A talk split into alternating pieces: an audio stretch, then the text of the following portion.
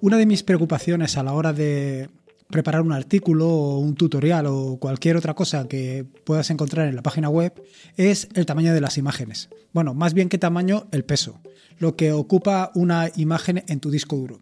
No es por nada, no es que esté preocupado en que vaya a llenar tu disco duro con las imágenes que descargas de mi página web. No, no tiene nada que ver con eso. Tiene que ver con la experiencia de usuario. Es decir, si las imágenes que vas a ver en mi página web son muy pesadas, pues son de 5 o 6 megas, lo que sucederá es que tardará mucho en cargar la página en tu, en tu ordenador o en tu móvil. Y no solamente tardará mucho en cargar la página web, sino que además estaré gastando tu em, tarifa de datos y gastando tu tarifa de datos de una manera muy absurda. Por eso es una de mis máximas preocupaciones. Al igual que una de mis máximas preocupaciones es el tamaño que ocupan los, los audios que puedes escuchar en el podcast. De esta manera, pues los hago a una tasa suficientemente baja para que el audio se oiga bien pero que no perjudique tu tarifa de datos. Aunque lo descargues en casa, es igual, tampoco tiene mucho sentido. En este sentido, como te venía diciendo, mi preocupación es que eh, las imágenes estén lo más optimizadas posibles, por las dos razones que te he indicado. Por una parte, por, la, por el peso de las mismas, porque no te ocupen mucho espacio y porque descarguen lo más rápido posible. Lo cierto es que como no me dedico a la fotografía, tampoco hace falta que, sean unas imágenes con una calidad impresionante. Con que simplemente se vea lo que quiero transmitir o, o reflejen lo que hace falta, pues es más que suficiente.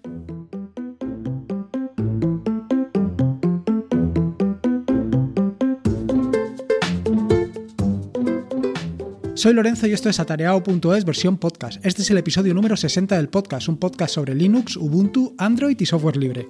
Aquí encontrarás desde cómo ser más productivo en el escritorio o montar un servidor de páginas web en un VPS hasta cómo convertir tu casa en un hogar inteligente. Vamos, cualquier cosa que quieras hacer con Linux seguro que la vas a encontrar aquí. Como te decía en la introducción de este nuevo episodio del podcast, hoy te quiero hablar sobre optimizar imágenes. Pero antes de meterme en esto de la optimización de imágenes, te voy a contar un poquito lo que eh, he metido o lo que estoy haciendo en atareado.es. Y es que llevo unos días eh, trabajando en mejorar el reproductor de audio de los podcasts. Eh, con dos finalidades. La primera es que estéticamente sea mm, más agradable. Ahora mismo pues lo he dejado a mitad. No es que sea muy estético, pero sí que es funcional. La idea es que sea más estético, pero en la parte estética sí que te quiero pedir tu ayuda, porque yo, vaya, eh, estéticamente o en la parte de diseño no es que sea un fenómeno, más bien todo lo contrario, soy bastante cazurro. Entonces, si tienes algo de, alguna idea de diseño o conoces o sabes o has visto algún, algún reproductor que te haya gustado, pues mira, estaría encantado que me dijeras para ir adaptándolo a eso. Pero lo que sí que he ido añadiéndole ha sido una serie de funcionalidades. En esta última versión o en esta última actualización que he subido de la página, verás que eh, he añadido la posibilidad de avanzar y retroceder 30 segundos. También he añadido la posibilidad de que la velocidad de reproducción de los audios sea variable. Y esto es porque, como ya ya te he comentado en más de una ocasión, yo suelo escuchar los podcasts pues a dos, a dos por, a una velocidad dos por. Y me imagino que pues muchos de los que escuchan este podcast, al igual que probablemente tú, también lo escuches a más velocidad. En este sentido, pues darte la posibilidad de que lo puedas escuchar a más velocidad directamente desde la página web me parece algo muy interesante. Y luego la tercera de las opciones que he añadido es la posibilidad de silenciar el, el audio. Bueno, es una opción eh, que tiene que estar ahí. Pero la verdad es que me faltan muchas cosas y muchas opciones por añadirle. Entre otras cosas está, además de poder mutear eh, o silenciar, mejor dicho, el volumen, lo que quiero hacer es realmente poder configurar o poder definir el volumen que quieres. No solo eso, sino que mi intención es que se guarde como una cookie en tu equipo. De manera que cada vez que te conectes. Eh, a la página web siempre tengas como preconfiguradas tanto la velocidad como, em, el volumen y así siempre esté adecuado a tus gustos o a tus necesidades o a lo que tú consideres. Pero no solamente esto, sino que lo más importante para mí, y es una de las cosas en las que trabajaré durante la próxima semana, es la posibilidad de eh, cambiar de episodio del podcast al anterior y al siguiente directamente desde la página web, desde, desde donde estés escuchando. Esto me parece muy interesante y creo que será una forma de que pases más tiempo escuchando el podcast. Pero bueno, poco a poco. Respecto a los artículos, esta semana he publicado dos artículos. He publicado, publicaré, como siempre te digo, dos artículos. El primero, además, son dos artículos que se corresponden a dos sagas o a dos series o a dos tutoriales. El primero de los dos es sobre el terminal. Es un artículo que eh, lo que hace es em, complementar el podcast que escuchaste el lunes sobre buscar en el terminal. Bueno, perdón, en el, del lunes era buscar eh, contenido en tus archivos y este va a ser buscar, pero directamente en el terminal. Para ello voy a hacer un uso intensivo de las herramientas Find, Locate y grep. Yo creo que son tres herramientas verdaderamente potentes que te dan unas posibilidades increíbles y que es necesario que por lo menos tengas un conocimiento lo más profundo posible de ellas mejor. Este tercero, eh, digo, perdón, este, este nuevo episodio creo que es el antepenúltimo de los, de los 11 o 12 episodios o capítulos que van a componer el tutorial sobre el terminal.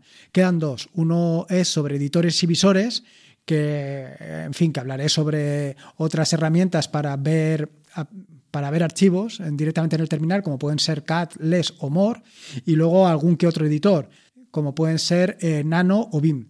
Estos, evidentemente, los voy a comentar por encima, porque, claro, no puedo entrar en profundidad en un editor como puede ser BIM, que se llevaría no solamente un tutorial de 10 episodios, sino un tutorial de, de 100 episodios.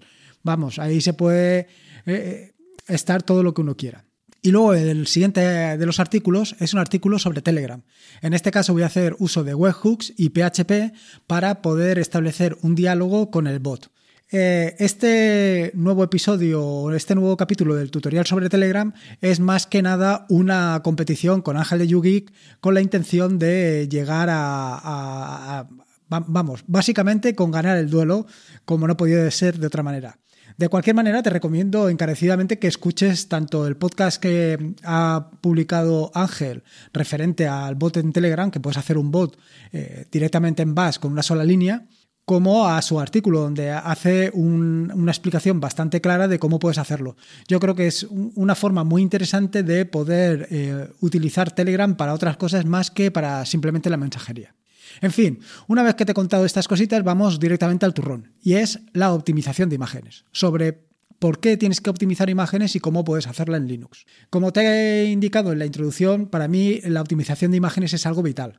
Es algo vital porque eh, transmitir o enviar una imagen de un archivo que sean 5 megas, cuando al final solamente lo vas a ver en un móvil, con, donde tienes una resolución de pantalla de Full HD, pues es realmente absurdo. ¿Para qué quieres enviar una imagen que pese 7, 8 megas y, no sé, es, muy absurdo. ¿Qué es lo que pasa? Que con esto, aparte de gastar tarifa de datos, evidentemente lo que estás es penalizando la experiencia de usuario. Y esa penalización al final va a ir en tu contra. Pero no solamente tienes que dedicarte a la publicación en páginas web, no solamente es esto, sino al final se trata de ser más o menos práctico y más o menos eh, razonable. Quiero decir, al final, si vas a enviar un meme, tampoco tienes que enviar un meme de 3 megas o 4 megas. Eh, es muy absurdo. ¿Qué pasa? Que la optimización de imágenes al final pues, es un paso adicional que normalmente tienes que hacer y que muchas veces no lo haces. Pero siempre tienes ahí y con las herramientas que te voy a comentar hoy, pues sabes que puedes hacerlo. ¿Qué herramientas o qué opciones tienes disponibles o qué herramientas utilizo yo? Bueno, la primera de las herramientas que utilizo básicamente es Jim. Jim, eh, eh, al final, como es mi editor de imágenes por defecto, pues lo utilizo prácticamente para cualquier cosa que te puedas imaginar. Y entre ellas es la optimización de imágenes. Normalmente yo todas las imágenes, las, que, van en la página web, las reduzco a unas dimensiones de 1200 por 800, porque más o menos es el tamaño que me encaja en el formato de página. Aunque probablemente esto lo reduzca en un futuro. Pero bueno, esto es harina de otro costal. La idea de o sea, en tanto en cuanto tengo que reducir todas las imágenes a 1200 por 800 y normalmente además hago alguna modificación de la imagen, siempre por eso recurro a GIMP. Una vez en GIMP, eh, normalmente lo que hago es eh, reducirla, o sea, guardarla como JPG y luego em, reducir eh, la calidad de la imagen en JPG a un 75% o un 80%. Sin embargo, hay una opción muy interesante que puedes instalar en GIMP que te permite optimizar directamente las imágenes, que es eh, un complemento o una herramienta que se llama guardar para la web. Eh, para instalarla tienes que instalar eh, un paquete en Ubuntu, que me imagino que en cualquier otra distribución será similar, que es GIMP Plugin Registry. Con este complemento que, te, instala una barbaridad de herramientas para GIMP, también puedes optimizar eh, tus imágenes para la web. ¿Y qué te permite esta herramienta? Bueno, pues te permite primero optimizar las imágenes, tanto PNG como JPG, y en función de cada una de ellas te da diferentes opciones. Así, por ejemplo, para las JPG las va a, o las va a optimizar en función de, igualmente, en, perdona, eh, ¿cómo se llama esto? En función de la compresión y en PNG te permite además utilizar la paleta de colores para optimizar la imagen. La gran ventaja que mm, tiene eh, este complemento de GIMP es que lo que te permite es, primero, ver cómo va a quedar la imagen resultante antes de aplicar eh, la optimización y segundo, también ves en tiempo real cuál es el tamaño que queda. De esta manera puedes ir aplicando eh, diferentes opciones, tanto en JPG como en PNG, y ver cuál de todas las opciones que has utilizado te da el resultado mejor, tanto en calidad de imagen como, en peso. Y una vez hecho esto, lo guardas. En este sentido, pues hay imágenes que va a ser mejor que las publiques como PNG y otras que las publiques como JPG en función, como te digo, pues por ejemplo de la paleta de colores o en función de las transparencias. Evidentemente, JPG JPG no soporta transparencias, con lo cual en este caso no lo vas a poder utilizar. La siguiente de las herramientas que te voy a comentar es también otra herramienta gráfica, que es Trimage. Trimage es una interfaz gráfica que te permite optimizar imágenes utilizando cuatro herramientas. Cuatro herramientas que son herramientas de terminal que veré, o sea, que, te indicaré más adelante. Estas herramientas son OptiPNG, PNG Crash, ADV PNG y JPG Optim. Eh, Trimage no se, encuentra no se encuentra instalada por defecto en Ubuntu, pero la puedes instalar muy fácilmente pues, a través de terminal con el sudo apt install Trimage. O sea, es bien sencillo. ¿Y qué es lo que puedes hacer? Pues es tan sencillo como arrastrar todas las imágenes que quieras desde Nautilus, desde el explorador de archivos, las arrastras a esta, a esta, a este archivo, a este, perdón, a esta aplicación y directamente las optimiza. La verdad es que funciona relativamente bien. Y la cuestión es que al final lo que tienes por detrás, lo que corre por detrás para la optimización son las herramientas que te he comentado. Eh, una, vez, una vez ya has visto, ya te he comentado las dos opciones que tienes para hacerlas desde una interfaz gráfica, bueno, hay más herramientas. Yo en particular con estas dos me conformaría, pero tienes más herramientas. Como te digo siempre, si tienes alguna herramienta que me quieras comentar y que pueda publicar en, futuros podcasts, pues bienvenida sea, por supuesto. De las herramientas para el terminal, bueno, la primera que te voy a comentar es JPEG Optim. Esta, al igual que las otras herramientas que te voy a contar, no están eh, instaladas por defecto en Ubuntu, pero las puedes instalar directamente desde el terminal. Se trata de una herramienta que eh, hace compresión sin em, pérdida de calidad y para ello utiliza tablas Huffman. Por supuesto que también puedes hacerlo con pérdida de calidad. Todo depende de lo que quieras. Así, por ejemplo, si eh, ejecutas JPOctim seguido por el nombre del archivo que contiene la imagen, pues te la va a optimizar sin pérdida de imagen. Y si además le añades el parámetro size igual a un tamaño determinado, te la va a intentar comprimir o te la va a intentar reducir a ese tamaño. La verdad es que funciona muy bien, tanto con pérdida de compresión, o sea, con pérdida de calidad de imagen, como sin pérdida de calidad de imagen. Con pérdida de calidad de imagen, pues evidentemente tienes que hacer varias pruebas hasta que veas cuál es, eh, digamos, la mejor relación entre la calidad que has dejado y el peso de la imagen. Todo, pues, es un compromiso, un compromiso entre lo que tú quieres ofrecer a los usuarios o a las personas que visitan tu página web y eh, esa experiencia y la calidad de imagen que quieres dar. De hecho, yo hice una optimización de imágenes para la página web para reducir el tamaño y la verdad es que fue un desastre. Hay muchas imágenes que puedes encontrar en la página que verás que están completamente borrosas. Todas las imágenes que son de, de JPEG de hace algún tiempo, la verdad es que se ven muy mal. Estoy intentando eh, reconstruirlas, bueno, reconstruirlas, descargarlas de nuevo, actualizar y tal, pero es un trabajo verdaderamente tedioso y muy cansado. Como siguiente herramienta que te quería comentar está OptiPNG. OptiPNG es otra herramienta que te permite la optimización de, y compresión de imágenes sin pérdida de calidad. Y el funcionamiento es igual de sencillo como el que te he comentado de JPG Team. Simplemente se trata de poner OptiPNG seguido el nombre del archivo que quieres, del archivo PNG, de la imagen, y ya está, ya lo tienes. Eh, intentar hacer la máxima optimización posible eh, sin realizar ninguna pérdida de imagen. de pérdida de imagen me refiero a pérdida de calidad de imagen. La siguiente, PNG Crash. PNG Crash es otra que te permite eh, realizar optimización de imágenes con formato PNG.